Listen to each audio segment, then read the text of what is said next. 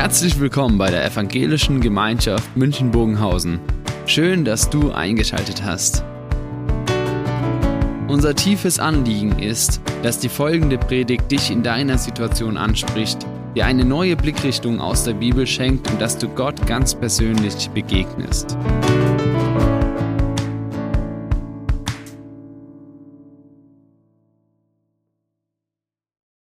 Vor im März diesen Jahres, vor also nicht so allzu langer Zeit, ist ein Podcast veröffentlicht worden von einem journalistischen Team über das Thema Toxic Church.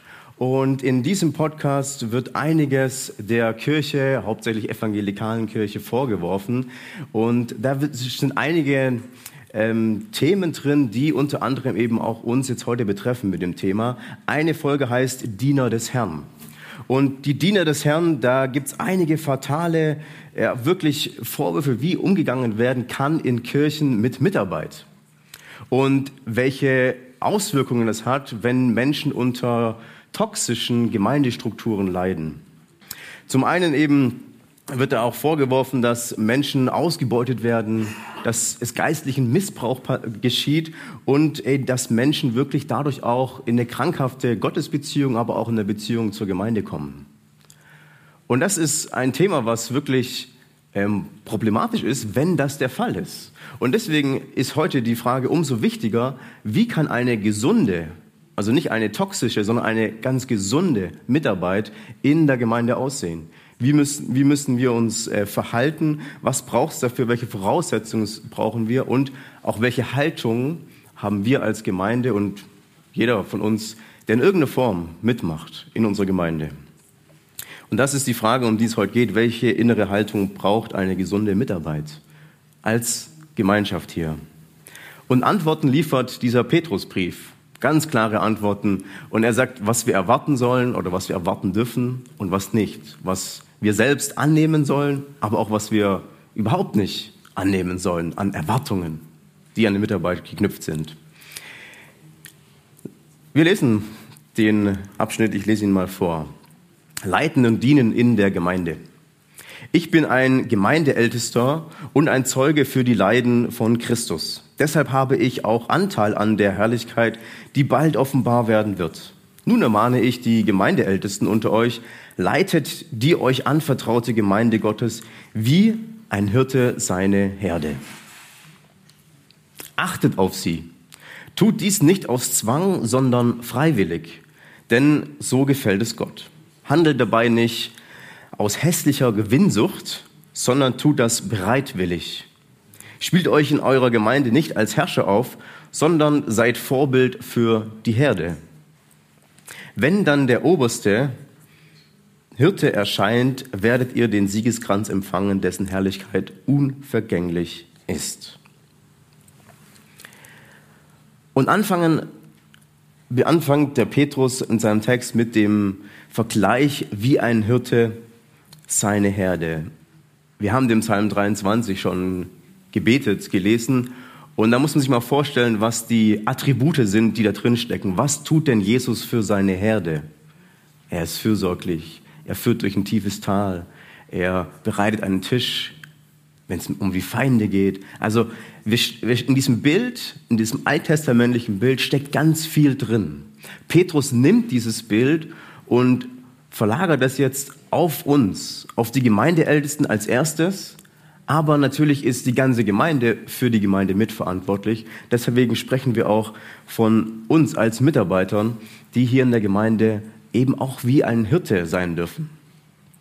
In dem Buch Hirtenprinzip, da beschreibt ein Journalist, wie ein Student McBride ein, zu seinem Professor geht. Und der Student, der war am Ende seiner, seines Studiums und war bereit für den Dienst. Und er hat sich beworben und ging dann zu seinem Professor, als er die Antwort bekommen hat. Und der Professor war dann offen und ja, hat ihn eingeladen. Und der junge Student sagte, ich habe den Job erhalten, ich darf jetzt arbeiten. In meiner Ausbildung habe ich vieles gelernt, ich bin fachlich fit, ich freue mich auf die Arbeit, aber, und da wurde er ehrlich, ich habe Riesenangst. Ich habe Riesenangst, hineinzugehen in ein Arbeitsumfeld, das ich nicht kenne, wo ich mit Menschen zu tun habe, die ich nicht kenne, wo ich in, Teams arbeiten muss, wo ich vielleicht auch für andere da sein muss, wo ich mitarbeite. Und ich habe Angst vor, vor der Aufgabe, mit Menschen unterwegs zu sein. Und dann sagt er der Professor, der sonst immer in schön angekleidet, angekleidet war im Anzug, er sagt, okay, ich nehme dich mit, wir machen einen Termin aus und ich nehme dich mit, ich will dich was lehren. Und er geht dann, äh, sie treffen sich am Tag drauf oder so. Und überraschenderweise sitzt der Dozent nicht im Anzug, sondern in abgewetzten Jeans und Arbeitskleidung in seinem Auto und nimmt den Studenten mit auf eine Ranch, auf eine Farm, auf der er Schafe hütet. Und dann kommt die Situation, dass eben der Dr. Neumann, Professor, eben angekommen ist an der Schafherde und beide gehen raus, das Gatter wird geöffnet, sie stehen auf der Herde, der Dr. Neumann ruft seine Schafe, sie kommen auch, alle Schafe stehen da und äh, der Student ist beeindruckt, wow. Und sein erster Satz, den er mit großer Erkenntnis sagt, ist, die stinken aber ganz schön. Die Schafe stinken. Das ist eine Erkenntnis, die ist tiefreichend. Es ist eine wichtige Erkenntnis. In dem Bibeltext werden Dinge genannt, die wir als Gemeinde, als Mitarbeitende tun sollen und aber auch lassen sollen. Und wir finden darin eben zum Beispiel, man soll was freiwillig tun, bereitwillig, leidenschaftlich. Aber wir sollen auch Dinge nicht tun, zum Beispiel eben gewinnsüchtig, nach Pflichtgefühl arbeiten oder irgendwie Statusjäger sein, das Image pflegen, das nicht. Und wenn wir das zusammenziehen, merken wir auf einmal, naja, das ist die Realität der Gemeinde wird hier exakt angesprochen, ja. All diese Menschlichkeiten, das Menschliche, das steckt da drin. Das, was die Menschen eigentlich sollen, ja, aber das, was man auch, was auch vorkommt. Das Menschliche. Und da muss man sagen, selbst ich als Jugendpastor stinke. Und die Gemeinde in dem Punkt irgendwie stinkt. Weil wir Menschen sind, weil es Dinge gibt, die die vielleicht uns stinken. Also vielleicht stinkt dem einen, dass wie ich Entscheidungen treffe, was ich mache oder auch was ich lasse, was ich nicht anpacke, obwohl das doch der Wunsch wäre. Und so ist es vielleicht bei euch auch, bei anderen auch. Es, es stinkt einem manchmal ganz schön, mit wem man es zu tun hat und mit wem vielleicht nicht, weil er fehlt. Und das ist eine der Grundlagen für die Mitarbeit in unserer Gemeinde, dass wir wissen, es, es menschelt. Und das soll so sein, denn Gemeinde ist kein Ort der Marken, Markenlosigkeit, sondern ein Ort für Menschlichkeit. Das ist eben Gemeinde, nicht ein Ort für Makellosigkeit. Es kam mal, oder es musste mal ein Pastor mit einem nicht weißen, sondern mit seinem schwarzen Schaf aus der Gemeinde sprechen. Und er, wir haben das Gespräch geführt und dann musste der Pastor sagen, mein Sohn, ich fürchte, wir werden uns im Himmel nicht wiedersehen. Dann der andere, ach, oh, was haben Sie denn angestellt? es steckt in jedem noch so leitenden Leiter auch die Menschlichkeit, dass Dinge eben auch wirklich passieren, wo man sagt, es ist nicht perfekt. Es ist keine Exzellenz. Wir sind alles makellose Menschen. Und dann kommen wir mit dieser Makellosigkeit oder mit dieser äh, Menschlichkeit meine ich, eben zu den Punkten, die Petrus auflistet. Er sagt, es gibt drei Punkte, da sagt er, das sollt ihr nicht tun. Anstattdessen sollt ihr etwas tun. Und der erste, der ist, tut es freiwillig statt widerwillig. Die Lektion des Professors Dr. Neumann, die ging weiter. Da waren einige Lektionen dabei bei so einem Besuch. Und der Student hat eben eines verstanden, dass er auf der Herde war und dann hat dieser Dr. Neumann ihm verschiedene Dinge gezeigt, unter anderem eben seine Herde, die sehr gesund aussah, und eine andere Herde, die sehr gekränkelte. Und er hat ihm gezeigt, der Unterschied ist der, der Hirte ist entscheidend. Der Hirte, der für die Schafe verantwortlich ist, ob er sie pflegt, ob er für sie da ist oder ob er einfach nur seine Pflicht erfüllt. Und das war der Unterschied für Dr. Neumann sagt, die entscheidend ist, wenn hier jemand nur Dienst nach Vorschrift macht, dann wirft er halt den Schafen Essen hin, sodass sie überleben. Aber dann geht die Herde ein. Wenn du aber ein Hirte bist, der Verantwortung übernimmt, der sagt, ich achte auf die Schafe. Ich kenne sie und er kannte jedes Schaf mit Namen. Ich pflege sie. Er ging jedes Mal hin und hat äh, das Fell untersucht, wenn er besucht hat, wenn, wenn er sie besucht hat, einmal die Woche. Und hat immer geschaut, wie geht's meinen Schafen. Er wusste Bescheid. Er kannte seine Herde. Und das ist ein Schlüssel eben für eine gesunde Schafherde, als wenn man Hirte ist. Achtet auf die Herde, so heißt es in dem Text.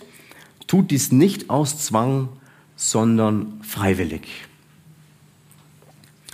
Und der Abschnitt, ja, der ist für die Gemeindeältesten als allererstes, ist er an sie gerichtet. Aber diese Anweisungen, auf die Gemeinde zu achten, gilt uns doch allen. In der Gemeinde ist jeder auch für den anderen mitverantwortlich. Und wir wissen doch alle, wenn wir sagen, okay, aus Zwang, wenn jemand etwas aus Zwang tut, das, das kann doch keine gesunde Sache sein. Das kann man nicht unterstützen. Das ist doch, hat doch immer einen Beigeschmack. Das ist für uns wahrscheinlich klar. Und trotzdem ist das Thema Freiwilligkeit enorm wichtig und entscheidend für unsere Gemeinde. Denn es gibt Erfahrungen, die manche gemacht haben und auch Gemeinden, die das vielleicht fördern, dass eine Freiwilligkeit gar nicht mehr so freiwillig ist. Menschen, die mitarbeiten, werden ausgebeutet und auch geistlich missbraucht oder geistlich eben wirklich manipuliert. Und das verhält sich so, dass eben eine Gefahr besteht, dass wir Christen sagen, wir machen ja alles für Gott. Du müsstest doch mithelfen. Wir tun es ja für Gott. Du müsstest doch weitermachen. Warum hörst du auf? Wir, wir, wir tun es doch für Gott. Und du solltest doch eigentlich mehr machen, weil Gott will das doch so. Und geistlicher Missbrauch beginnt dann, wenn denn der Umkehrschluss auch noch einsetzt und wenn darauf fokussiert wird. Wenn du das nicht tust, dann ist Gott enttäuscht. Damit könnte ich alle manipulieren und sagen, ja, wenn du nicht mitarbeitest, ja, dann ist Gott enttäuscht. Du kannst selber entscheiden, was du machen willst. Ist klar, was, was, was es bei der Person auslöst, dass sie merkt, ich habe gar nicht die freie Wahl. Ich muss mitarbeiten, sonst ist Gott enttäuscht. Ich habe gar nicht die Freiheit, mich zu entscheiden für einen Dienst, sondern ich werde eigentlich hineingedrückt in einen Dienst, weil es, weil Gott instrumentalisiert wird, weil Gott gebraucht wird für die Zwecke. Und das kann von Leitern passieren, das kann aber auch von Ehrenamtlichen passieren, von anderen aus der Gemeinde. Und das ist eben hochproblematisch. Und in manchen geistlichen Prägungen, manchen geistlichen Strömungen ist das tatsächlich auch vielleicht fast schon Kultur, dass man sagen kann, ja, man muss doch was mitarbeiten. Das kann man doch nicht nicht machen. Und so können wir eben ja, eine toxische, ungesunde Mitarbeit schaffen. Aber Petrus ist entschieden dagegen. Er sagt ganz bewusst und als ersten Punkt, es muss freiwillig sein. Aus eigenem Willen, nicht widerwillig, nicht, nicht aus einer Pflichtbewusstsein, nicht aus einem Gefühl heraus, ich muss das tun, damit ich Gott nicht enttäusche. Und das eine ist, dass wir sagen könnten, okay, ich kann da selbst hineinfallen, dass ich selber vielleicht auch das erlebe von anderen, die mir das auferlegen und sagen, warum, du müsstest doch. Oder sogar, dass man sich selbst das auferlegt. Wie kann ich, wie kann ich nur nicht mitarbeiten? Wie kann ich nur das einfach äh, ja, nicht mehr machen? Oder ich muss das doch machen, weil sonst. Und das andere ist natürlich auch, dass wir uns gegenseitig das tun können. Stimmen wie, ja, in der Lebensphase habe ich deutlich mehr mitgearbeitet als die oder also so wie der, wenn der, der hat so viel Freizeit, der kann ruhig mal ein bisschen mehr. Wir können uns gegenseitig da auch ganz schön angehen. Und Petrus sagt nein, freiwillig. Freiwillig soll es sein. Mitarbeit aus Zwang sind die falschen Motiven. Wir wollen, dass Menschen freiwillig aus eigener Motivation arbeiten, mitarbeiten. Und da kommen wir zum nächsten Punkt. Er sagt, der zweite ist Hingabe Leben statt Image pflegen. Handelt dabei nicht aus hässlicher Gewinnsucht, sondern tut es bereitwillig. Die Gemeindeältesten damals, die hatten in der Gemeinde, in der frühen Christenheit, waren die fähig, die ganze Gemeinde zu leiten und gleichzeitig hatten sie aber auch die Möglichkeit, das Geld zu verwalten, sich zu bereichern, Ansehen zu bekommen und das natürlich schön für das Image auch zu nutzen. Die Gefahr bestand. Hier ist tatsächlich in der, in, im, im Text eine finanzielle Nuance drinne, die natürlich aber nur genutzt werden kann oder nur genutzt wird, um dann auch das eigene Image oder das eigene Ansehen wieder zu bestärken. Für uns ist das gar nicht mehr so das große Problem vielleicht, dass wir sagen, okay, der hat, die Mitarbeitenden haben da hier Möglichkeiten, sich zu bereichern, aber man hat sich eben anders zu bereichern. Dass es eben ganz einfache menschliche Gründe gibt, warum wir vielleicht mitarbeiten. Das gehört, das gehört irgendwie zu einer menschlichen Art, dass wir sagen, okay, manchmal gibt es die falsche Motivation für etwas. Man kann mitmachen, um gesehen zu werden, auf der Bühne zu stehen. Man kann mitmachen, um gelobt zu werden, um wirklich, also, ja, wow, was die Person kann und was sie macht, wie toll. Oder man kann mitmachen, um sich selbst zu verwirklichen. Bonhoeffer, der bringt das richtig auf den Punkt und sagt, die Gemeinde braucht nicht glänzende Persönlichkeiten, sondern treue Diener Jesu. Und wenn wir nochmal das Bild vom Schaf nehmen, dann könnte jetzt das Schaf sagen, okay, ich habe, mein Ziel ist, mein Image zu pflegen. Mein Ziel ist, dass ich mitarbeite, um zu glänzen. Das Problem an der Sache ist, wenn das eine vielleicht auch unbewusste Motivation ist, dann sind Menschen in dem Umfeld oder hier Schafe in dem Umfeld nur Gewinnfaktoren oder Störfaktoren. Also das eine ist eben, der Gewinnfaktor, bringt mir der Nächste was oder nicht? Wenn ja, dann super, gehe ich drauf zu. Können wir was zusammen reißen, da können wir was anpacken, können wir was umsetzen. Oder ist, die, ist der Nächste ein Störfaktor, dann muss man sagen, na, der stört mich aber. Das ist aber, der hilft mir nicht weiter, um mein Image aufzubauen, um mich, mein Image zu pflegen. Dann am besten ignorieren, loslassen. Wenn wir die falsche Motivation haben für die Mitarbeit, merken wir, dass Menschen nur noch zu Dingen werden, zu Faktoren. Bringen sie was oder bringen sie nichts? Das ist toxisch. Deswegen ist es so wichtig, dass wir hier lesen in dem Petrusbrief, es soll bereitwillig sein. Und das Wort bereitwillig, das wird in vielen verschiedenen Bibeln meistens völlig unterschiedlich übersetzt. Da steht einmal bereitwillig Einmal steht eifrig, liegt schon alles nahe, und das andere ist leidenschaftlich.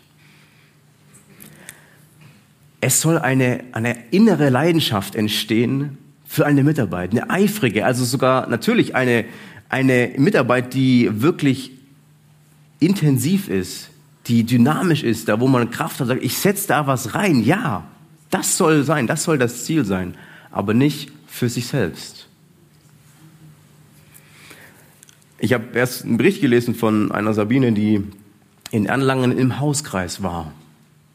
Und es ist keine Heldengeschichte, sie war einfach nur im Hauskreis und hat im Hauskreis durch diese Begegnungen gemerkt, hey, ich habe eine Frage auf einmal, die mich bewegt. Wie kann ich für das Reich Gottes etwas tun? Wie kann ich meine Gaben, meine Fähigkeiten einsetzen in der Gemeinde oder im Reich Gottes? Und das ist es.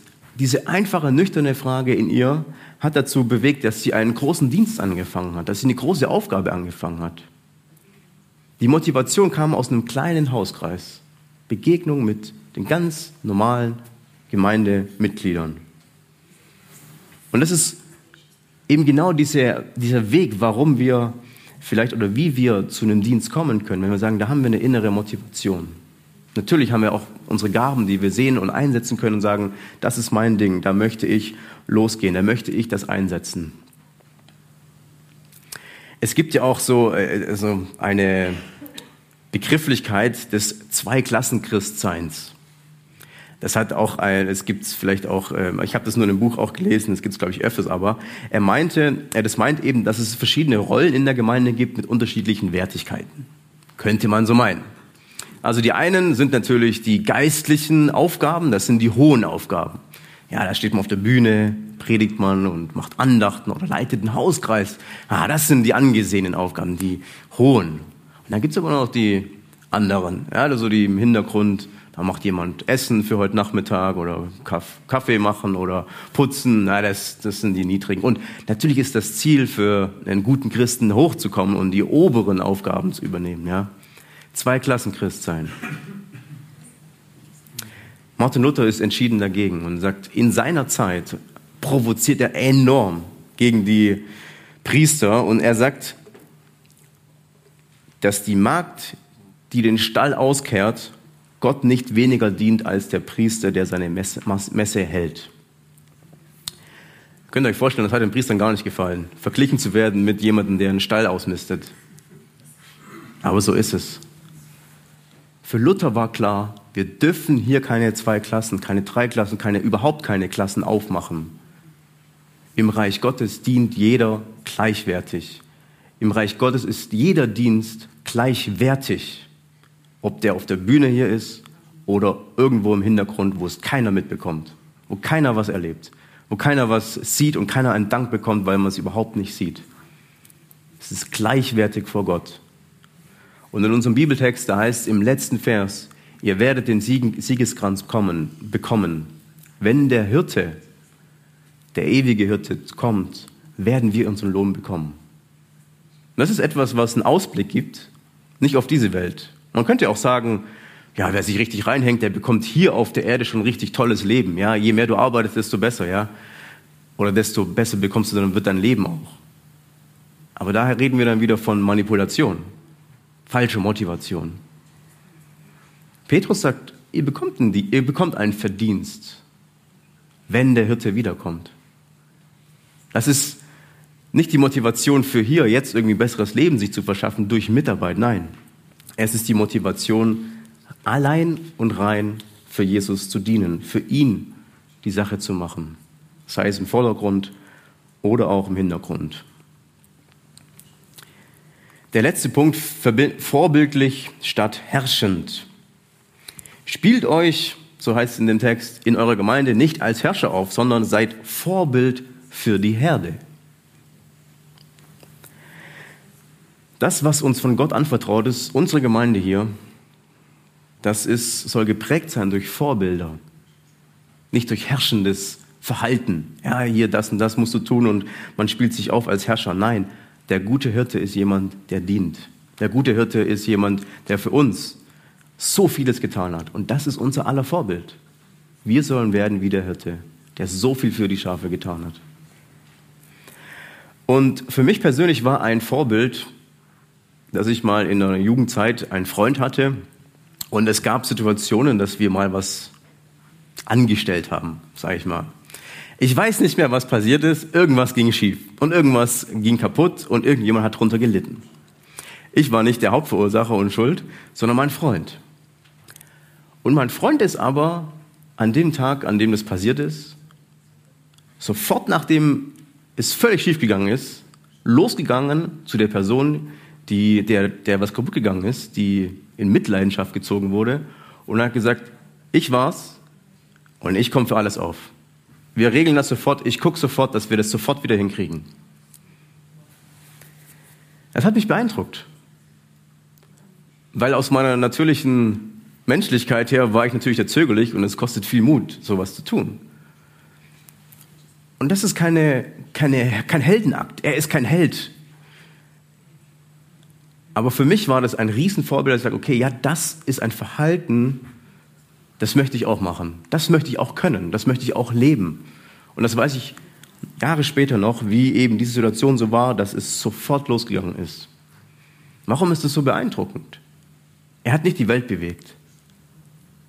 Aber für mich hat er den Weg gezeigt, wie ein Jesus-mäßiges Leben aussieht, wie man mit Dingen umgeht, die mal schiefgehen. Und Vorbild sein ist eine Herausforderung. Wenn ich euch allen sage, ihr seid Vorbild, ihr sollt das werden, ja dann, wie macht ihr das? Könnte man über kluge Sprüche sind es vielleicht nicht. Weisheiten weitergeben, ja, das würde man vielleicht gerne, ja.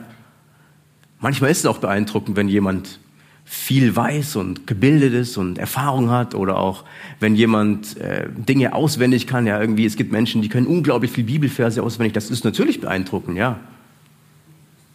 Aber was diese Lebens, Vorbilder sind, die meistens viel, viel mehr prägen, sind Persönlichkeiten, die, wenn wir es mal hier in dem Bild sagen, wieder, es gibt, wenn wir es im, im, im Schafbild sagen, es gibt eben, dass es keine Sturböcke sind, die sagen, okay, wir sind, ich mache mein Ding und ich bin hier mal Vorbild, ich zeige den Leuten mal, wie es geht. Harte Haut. Das ist meistens nicht so das Vorbild. Das Vorbild ist, wenn sich Leute auch mal unter das Fell gucken lassen können. Ja. Und auch mal zeigen, wo sind die Wunden. Hier, da ist ein Pflaster. Wo sind die Wunden? Wie gehe ich damit um? Was habe ich in meinem Leben vielleicht falsch gemacht? Was ist meine Erfahrung? Wie habe ich das, wie bin ich damit umgegangen? Und die Erfahrung mit meinem Freund, die war so intensiv, weil ich so nah dran war. Nicht, weil ich das später gehört habe. Hätte ich das nur gehört, wäre es wahrscheinlich nicht so gesessen bei mir. Und das ist Vorbild sein, wenn man Menschen an sich ranlässt. Wenn wir ein offenes Mikrofon haben und Menschen berichten, wie es schwer ist im Leben, wie sie herausgefordert sind, wie sie leiden, wie sie auch Dinge überfordert. Wenn wir Menschen in unser Herz schauen lassen, auf unsere Wunden und Menschen zeigen, wie wir damit umgehen und sagen, manchmal habe ich auch nicht die perfekte Lösung, aber ich will einen Weg gehen mit Jesus und versuchen, dass er mein Leben mit allem prägt, wo ich selbst überfordert bin, wo ich herausgefordert bin, aber auch natürlich, wo Dinge auch gelingen, wo ich wirklich jemanden auch mal zur Seite stehen kann. Echtes Vorbild sein heißt also auch die Schwächen, die Fehler zuzugeben und auch sie an Menschen ranzulassen, Ehrlichkeit zu sein. Achtet auf die Gemeinde. Das ist, das ist das, was in diesem Text als Kernbotschaft drin vorkommt. Die Mitarbeit, die wir in unserer Gemeinde hier haben, heißt, achtet auf die Gemeinde, wie ein Hirte für seine Schafe. Und da steckte viel drin. Da steckte drin, dass wir eben nicht auf Exzellenz und Perfektion gehen, sondern dass wir sagen, wir wollen Menschlichkeit haben. Wir wollen Menschen haben, die freiwillig und nicht widerwillig arbeiten mitarbeiten. Wir wollen hier eine Gemeinde haben, in der es eben darum geht, dass wir Vorbild sind statt herrschen. Und wir wollen mitarbeiten, dass es nicht darum geht, dass man das Image pflegt, sondern eben wirklich Hingabe lebt, leidenschaftlich sein kann. Und das mit diesem Ziel, die Gemeinde zu fördern. Und ich finde, das ist ein riesen ein Schatz, dass wir in unserer Gemeinde so viele Menschen haben, die mitarbeiten. Wir leben ja davon dass so viele mitmachen, im Vordergrund und im Hintergrund. Das ist ein Riesenwert. Natürlich sind wir auch offen für alle anderen, die noch mitmachen würden gerne oder auch noch andere Dinge machen würde. Aber das sind so diese Punkte, wie wir unsere Mitarbeit als Grundhaltung, finde ich, wahrnehmen sollen. Jetzt hören wir ein paar Takte Musik und danach würde ich dann mit uns beten.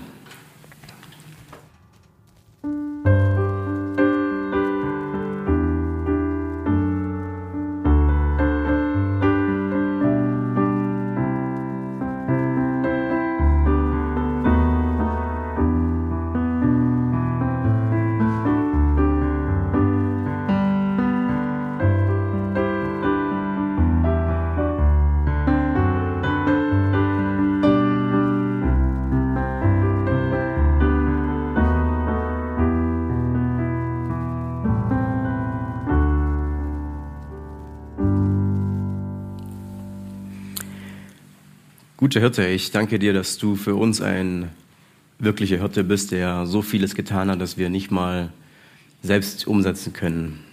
Dass wir erstmal empfangen dürfen von dir, was du für uns getan hast. Und ich möchte dich gleichzeitig bitten, dass wir ausgestattet werden mit, mit diesen Charaktereigenschaften eines Hirten, der für die Herde da ist, der auf die Gemeinde achtet, der ausgestattet ist mit Freude und Motivation für die Gemeinde zu arbeiten und das auf einer gesunden Art und Weise möchte dich bitten, dass wir vielleicht genau das aufs Herz bekommen, was, was dran ist für uns. Wo wir unsere Stelle sehen in der Mitarbeit, hier oder woanders. Und auch wo wir vielleicht auch Dinge überarbeiten und überdenken müssen. Amen.